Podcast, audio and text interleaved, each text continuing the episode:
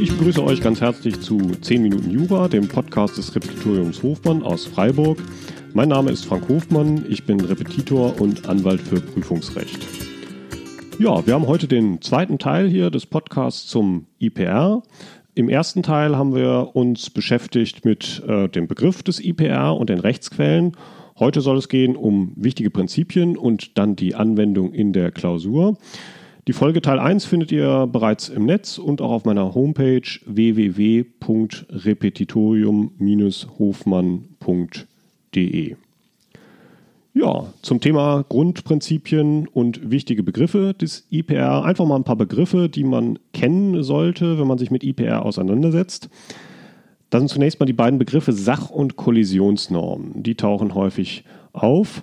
Dabei versteht man unter Sachnormen schlicht und einfach die Normen, mit denen wir tagtäglich umgehen. Ganz normale Rechtsnormen wie zum Beispiel das BGB oder für den Franzosen sein Code Civil. Unter Kollisionsnormen dagegen versteht man das eigentliche IPR, also äh, das Recht, das regelt, welches Recht anzuwenden ist. Ja, dass man diese beiden Begriffe schon mal kennt, die in dem Zusammenhang häufiger auftauchen, Sach- und Kollisionsnormen. Dann gibt es einen weiteren wichtigen Begriff, der häufiger vorkommt, Rückverweisung oder auch französisch Renvoi. Wir haben es äh, im IPR viel mit französischen Begriffen zu tun, weil vieles aus der Zeit stammt, als Französisch die bedeutendste internationale Vertragssprache gewesen ist. Ja, unter Rückverweisung bzw. Renvoi, äh, buchstabiert R-E-N-V-O-I, äh, darunter versteht man eigentlich, genau genommen ist es eigentlich kein Begriff, sondern es ist ein Problem. Nämlich, wenn wir uns das mal an einem Beispiel klar machen, was mache ich eigentlich, wenn zum Beispiel das deutsche Recht sagt, es ist auf einen bestimmten Fall amerikanisches Recht anzuwenden, aber das amerikanische Recht sagt dann, nein, es ist deutsches Recht anzuwenden. Ja. Also gewissermaßen eine Hin- und Herverweisung, wie man damit umgeht. In jedem Fall kann man sich schon vorstellen, äh, kommt es darauf an, ein Ping-Pong-Spiel zu vermeiden, das also ständig hin und her verwiesen wird zwischen diesen beiden Rechtsordnungen. Im Grunde gibt es zwei Lösungsmöglichkeiten für das Problem. Die erste Lösung wäre, man nimmt gewissermaßen den ersten Ping-Pong-Schlag zurück an und sagt, na gut, wenn ihr den Ball zurückschickt, liebe Amerikaner, der Klügere gibt nach, dann wenden wir unser Recht an. Das war zum Beispiel die Lösung des alten EGBGB, die auch heute noch da steht in Artikel 4 Absatz 1 Satz 2. Also eine Rückverweisung, die dazu führt, dass wir gewissermaßen nachgeben und sagen, ja gut, wenn die Amerikaner das so wollen, dann wenden wir eben deutsches Recht an. Es gibt aber auch eine zweite Lösungsmöglichkeit. Man könnte auch sagen, nein, nein, wir sagten amerikanisches Recht und wir meinten amerikanisches Recht und werden es auch anwenden, denn solange der Fall bei einem unserer Gerichte liegt, kann uns ja schließlich niemand, auch keine amerikanische Justiz, kann uns niemand daran hindern, auf den Fall amerikanisches Recht anzuwenden. Das ist die Lösung, die die Rom-Verordnungen wählen, die ja mittlerweile zum großen Teil des IPR regeln. Rom 1 schreibt es zum Beispiel in Artikel 20, da wird die Rückverweisung ausdrücklich ausgeschlossen.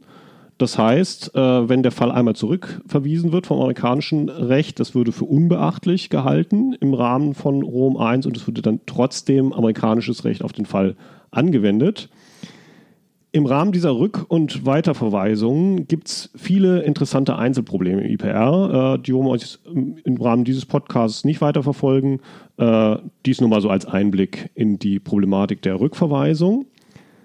Dann der nächste Begriff, den man kennen sollte, ist Ordre public. Wieder ein französischer Begriff. Die Schreibweise kann man zum Beispiel entnehmen, Artikel 21 Rom 1 oder Artikel 6 EGBGB, da kommt er auch vor. Ähm, Definition zum Beispiel vom Artikel 21 Rom 1 ist in dem Fall, wenn eine auslösende Vorschrift, die ich ansonsten anwenden müsste, mit der öffentlichen Ordnung, die wir hier haben, unvereinbar ist. Darunter ist so das zu verstehen, was der deutsche Jurist auch als gute Sitten bezeichnen würde. Also vor allen Dingen, wenn es um ausländische Rechtsnormen geht, die mit unseren Wertvorstellungen, insbesondere den Wertvorstellungen des Grundgesetzes, schlechthin unvereinbar sind. Also mal als Beispiel, in vielen Ländern ist es so, dass das Erbrecht von Kindern von Religionszugehörigkeit abgängig gemacht wird. Äh, das wäre zum Beispiel nach unserem Verständnis mit Artikel 4, dem Religionsgrundrecht, sehr schwer vereinbar. Ähm, oder ein reduziertes Erbrecht für Ehefrauen. Das ist durchaus in der einen oder anderen Rechtsordnung noch äh, gibt. Schlagwort Gleichberechtigung wäre auch mit Sicherheit ein Problem für den Ordre Public. Oder zum Beispiel aktueller Fall, der kürzlich mal äh, gerichtlich entschieden werden musste, ob eine Fluglinie den Transport von Passagieren von der Religionszugehörigkeit abhängig machen darf. Also das wären mal so Beispiele, wo dieser Ordre Public zum Einsatz kommt, man sich also überlegen muss, ob eine ausländische Norm, die man ansonsten anzuwenden hätte, mit unseren Sitten- und Moralvorstellungen, Vorstellungen des Grundgesetzes in Einklang zu bringen ist.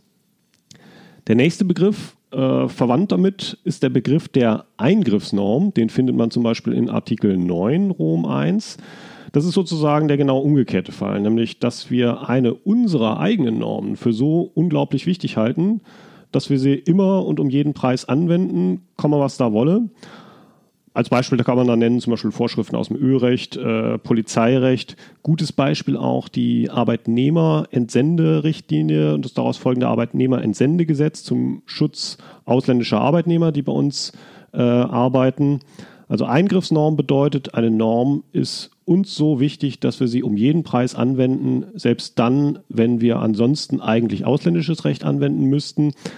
Heißt auch, dass man mit dem Begriff der Eingriffsnorm insgesamt in der Klausur sparsam umgehen sollte, denn damit könnte man natürlich theoretisch das gesamte System des IPR aushebeln und immer einfach eigenes Recht äh, anwenden.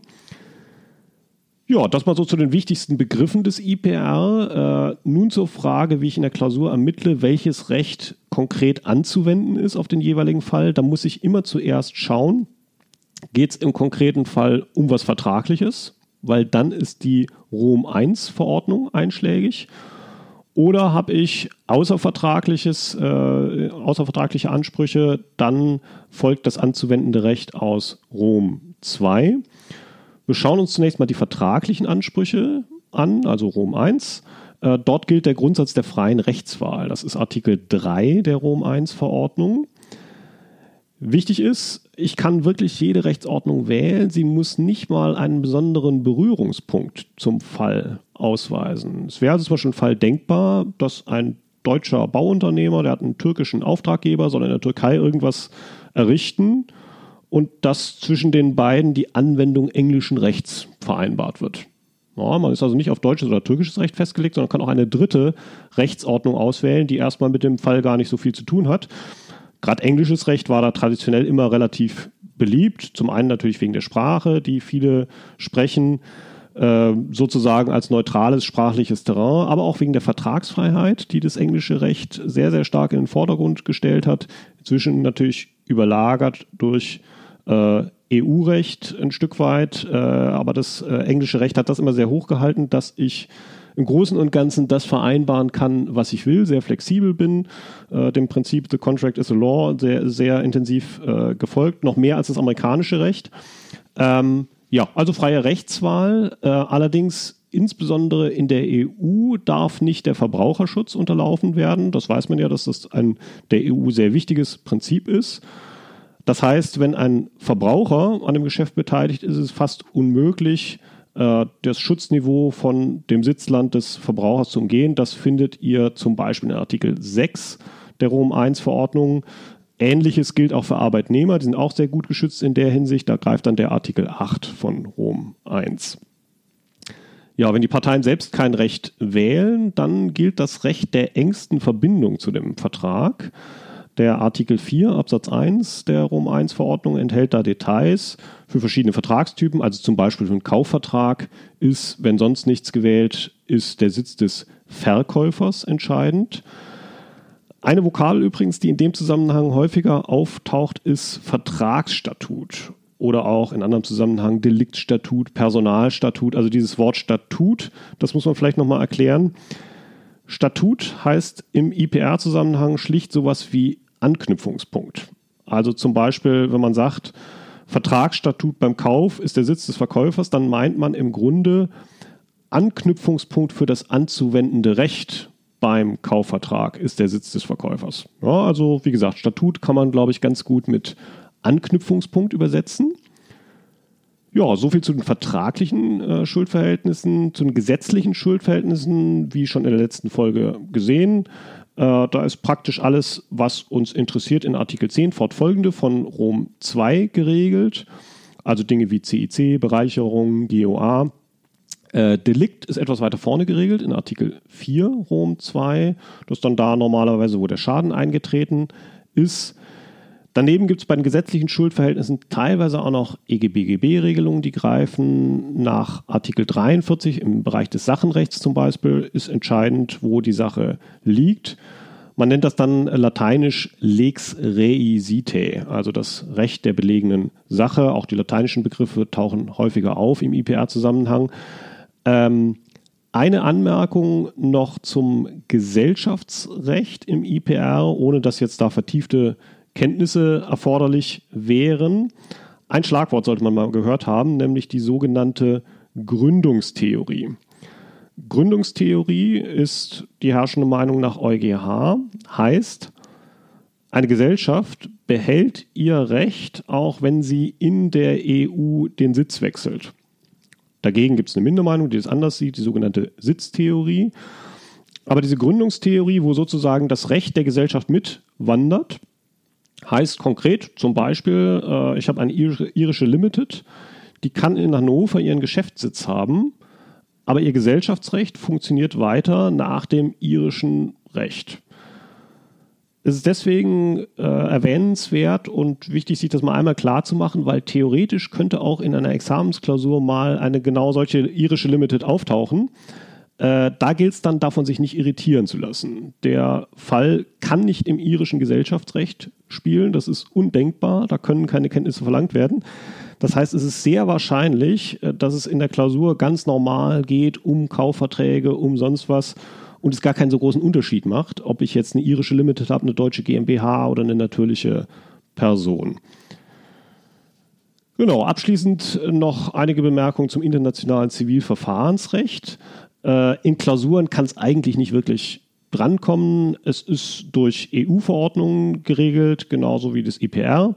Ähm, interessant und praxisrelevant daran ist, dass manchmal im internationalen Zivilverfahrensrecht auch mehrere Gerichtsstände zuständig sind, also wie nach der deutschen ZPO auch, äh, dass ich als Kläger da ein gewisses Wahlrecht habe und das kann gerade im internationalen Recht natürlich ganz entscheidend sein. Also wenn man sich zum Beispiel überlegt, wir haben einen Fall, ähm, wir haben ein deutsches und ein italienisches Unternehmen, die miteinander prozessieren. Und da ist es dann so, also man will niemandem was unterstellen, aber dann kommt es natürlich voll und entscheidend darauf an, ob ich in Deutschland oder Italien prozessieren kann. Und da besteht häufig ein gewisses äh, Wahlrecht tatsächlich, wo ich diese Klage anbringe. Man nennt das dann sinnigerweise Forum-Shopping, äh, also die Wahl zwischen mehreren Gerichtsständen. Der Begriff ist verwandt mit einem anderen Begriff, den man vielleicht auch mal einmal gehört haben sollte, das sogenannte Treaty Shopping. Das ist, wenn ich unbedingt in den Anwendungsbereich des EU-Vertrages will und zum Beispiel als argentinisches Unternehmen deswegen absichtlich eine Tochterfirma in Spanien gründe, um eben in den EU-Vertrag, in den Anwendungsbereich reinzukommen. Ja, eins noch zum internationalen Prozessrecht. Wenn ein Gericht danach international zuständig ist muss man sich nochmal einmal klar machen, wendet es natürlich immer sein eigenes Prozessrecht an. Also alles andere wäre ja irrational. Äh, dass jetzt ein deutsches Gericht kann ja nicht plötzlich nach amerikanischem Prozessrecht arbeiten oder so.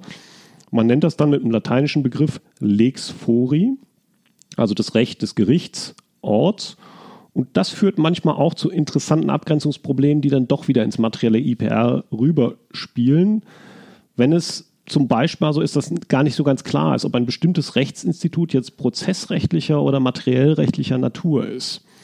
Also zum Beispiel bei der Verjährung. Äh, das wird international unterschiedlich gehandhabt. Nach deutschem Recht ist es ein materiellrechtliches Institut, Paragraph 194 fortfolgende BGB, würde also in den klassischen Anwendungsbereich des IPR fallen. Nach amerikanischem Recht ist es dagegen zum Beispiel prozessual zu sehen. Das heißt, dort würde es also zur Lex Fori gehören. Ja, soviel zum IPR. Ich hoffe, ich habe euch einen guten Überblick geben können. Mehr als das, was wir in den beiden Folgen hier gemacht haben, muss man meiner Meinung nach für Klausuren nicht wissen. Zumal Rom 1, Rom 2 eigentlich auch ganz gut formulierte Gesetze sind, finde ich. Also, es einfach mal vergleicht mit dem, was sonst so von Europa rüberkommt, äh, man findet sich eigentlich in Klausuren ganz gut darin zurecht. Ja, das war's für heute. Wenn euch der Podcast gefallen hat, findet ihr alle Folgen auch auf meiner Website www.repetitorium-hofmann.de. Dort findet ihr auch einige kostenlose Skripten für euer Studium. Wenn ihr Wünsche habt, was ich in diesem Podcast mal besprechen soll, schickt mir einfach gerne eine Mail. Die Adresse findet ihr auch auf meiner Website. Würde mich freuen, wenn ihr dem Podcast weiter folgt. Macht's gut, viel Erfolg in euren Klausuren und tschüss.